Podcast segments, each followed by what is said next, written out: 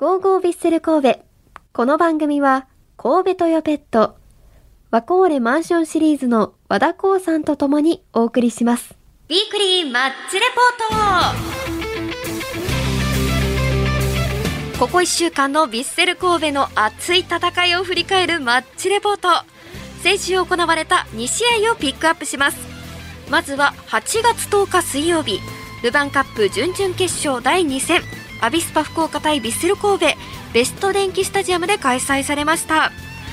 前回のホームでの試合では2対1で敗戦ということで今回2点以上の得点で勝利が必要な厳しい状況でした。神戸はムゴシャ選手や中坂選手マッキーこと牧野智明選手らがスタメン。大迫選手とイニエスタ選手はメンバー外でした。試合は神戸がゴールをキープし攻め込むも粘り強くブロックを敷く福岡。なかなかゴールできない中試合が動いたのは前半43分。福岡にゴールを許します。後半も神戸は主導権を握るものの得点まで至らず後半19分に大崎選手とマテウス・トゥーレル選手に変えて佐々木選手と桜内選手を送り出します。しかし最後まで神戸がネットを揺らすことはなく試合終了のホイッスル。結果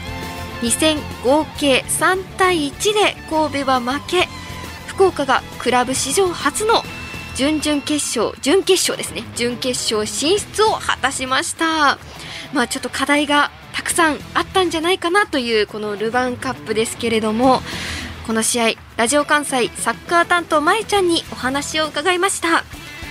まずこの質問なんですが守る福岡を崩すのは難しかったですかっていうのに対して、まあ、前回ね2対1で向こう点数入れてるので守ってくるっていうのは当然分かっていたことなんですがまえちゃんは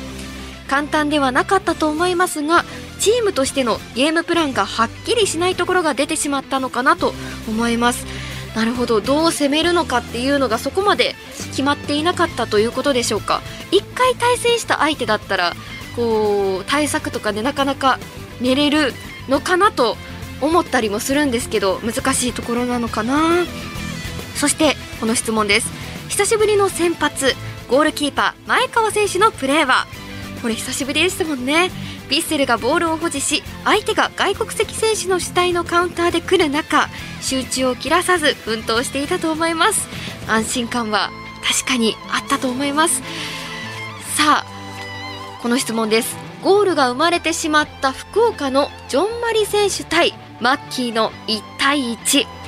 ジョン・マリ選手のフィジカルは J リーグの中でもダントツですか？という質問に対しジョン・マリ選手は日本人選手にはないフィジカルの強さを見せていたと思います。確かにめちゃくちゃ強かったですよね。ただしそれは第一戦で分かっていたことでもあるので1対1で難しければ2人で対応するなどグループ守備に課題があったと思いますとお話ししてくれました。うーんなんともなんて言うんでしょうこれまでの試合で出た課題と同じような課題がというかもう特にもう直前の試合ですよね。同じく福岡と戦った時にあった課題と同じような課題がずっと続いているように感じましたね。なかなか克服というか改善するのが難しいのかなと感じてしまいました。が次の試合です。8月13日土曜日。J1 リーグ第25節。ヴィッセル神戸は札幌ドームでコンサドーレ札幌と対戦しました。これまで公式戦4連敗と調子を落としていた神戸。しかもイニエスタ選手が練習で足を痛め試合に出られないという緊急事態。これは ACL に向かう。向けてなのか長引いてしまうのかちょっと気になるところですね。とにかくこう何も怪我しないようにっていうのが一番です。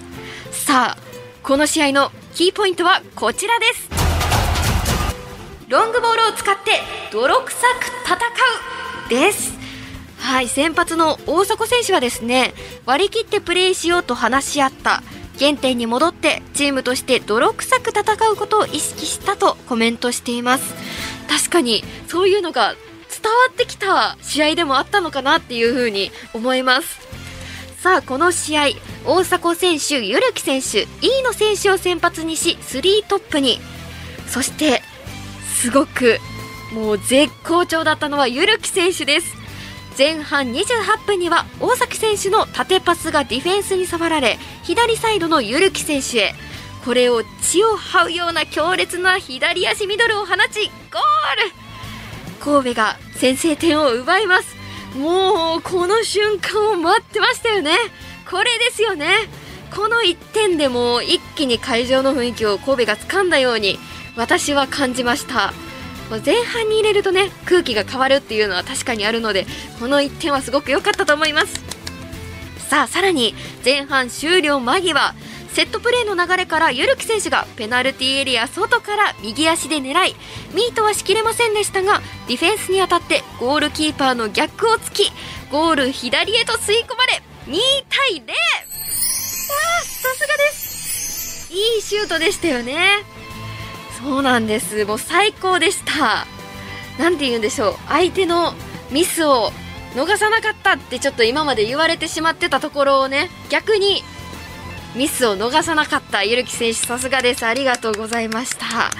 まあねゆるき選手以外にも他の選手のねオフ・ザ・ボールの動きがあってのシュートだと思いますのであのこの辺りはちょっと前田さんに詳しく聞いていこうと思います、まあ、あとですね後半は怪我から復帰した武藤選手が入りと追加点も狙いましたが、えー、ゴールにはなりませんでしたが結果的には2対0公式戦4試合ぶりの勝利となりました。よかったですね。この試合2得点決めた2ゴールと大活躍でした。ゆるき選手のコメントをご紹介します。最近自分がシュートを打てていないと思っていたので今日は無理やりでも打っていこうというのは一番強く考えて試合に入りました。2点目はラッキーでしたけどそういった姿勢がゴールにつながったと思います。1点目は自分の感覚では左側から1人ディフェンスが戻ってきていると感じたので振らないとと思い思いっきり振りましたと話してくれています、まあ、この試合前のコメントでもこのこれからの1試合1試合を決勝戦だと思ってやっていかなきゃいけないというふうにコメントしていたので、まあ、そういうメンタルの部分というかみんなの気持ちが一つになったんじゃないかなっていうふうに思いました。本当に嬉しい試合でしたね。あと欲を言えばですけどゆるき選手のハットトリック見たかったですね。あと1点。入ってたらよかったなっていう風にも思います。さあこの試合ラジオ関西のサッカー担当のまいちゃんにもお話を聞きました。えまずはですねロングボールを多用したことについて前田さんの感想をいただいています。最近後方からのビルドアップで奪われてショートカウンターから失点していることが続いていたり大迫選手の前での競り合いの強さをなどを考えるとロングボールの対応は得策だと思います。もちろんこれまでチームが施行してきたものとは違いますが山口が山口選手が 言うように勝つための策だと思います。すいません。山口がとか言ってしまいました。失礼いたしました山口選手が言うように勝つための策だと思います。山口選手の試合後のコメントもご紹介しておきますね。これからの試合もロングボールが多くなるかというとそうとは限りませんがこの状況ではある程度割り切ってやっていくことも大事ですし大迫選手がいる状況では有効な攻撃手段ではあるので使い分けはしながら戦っていきたいですと話してくれています、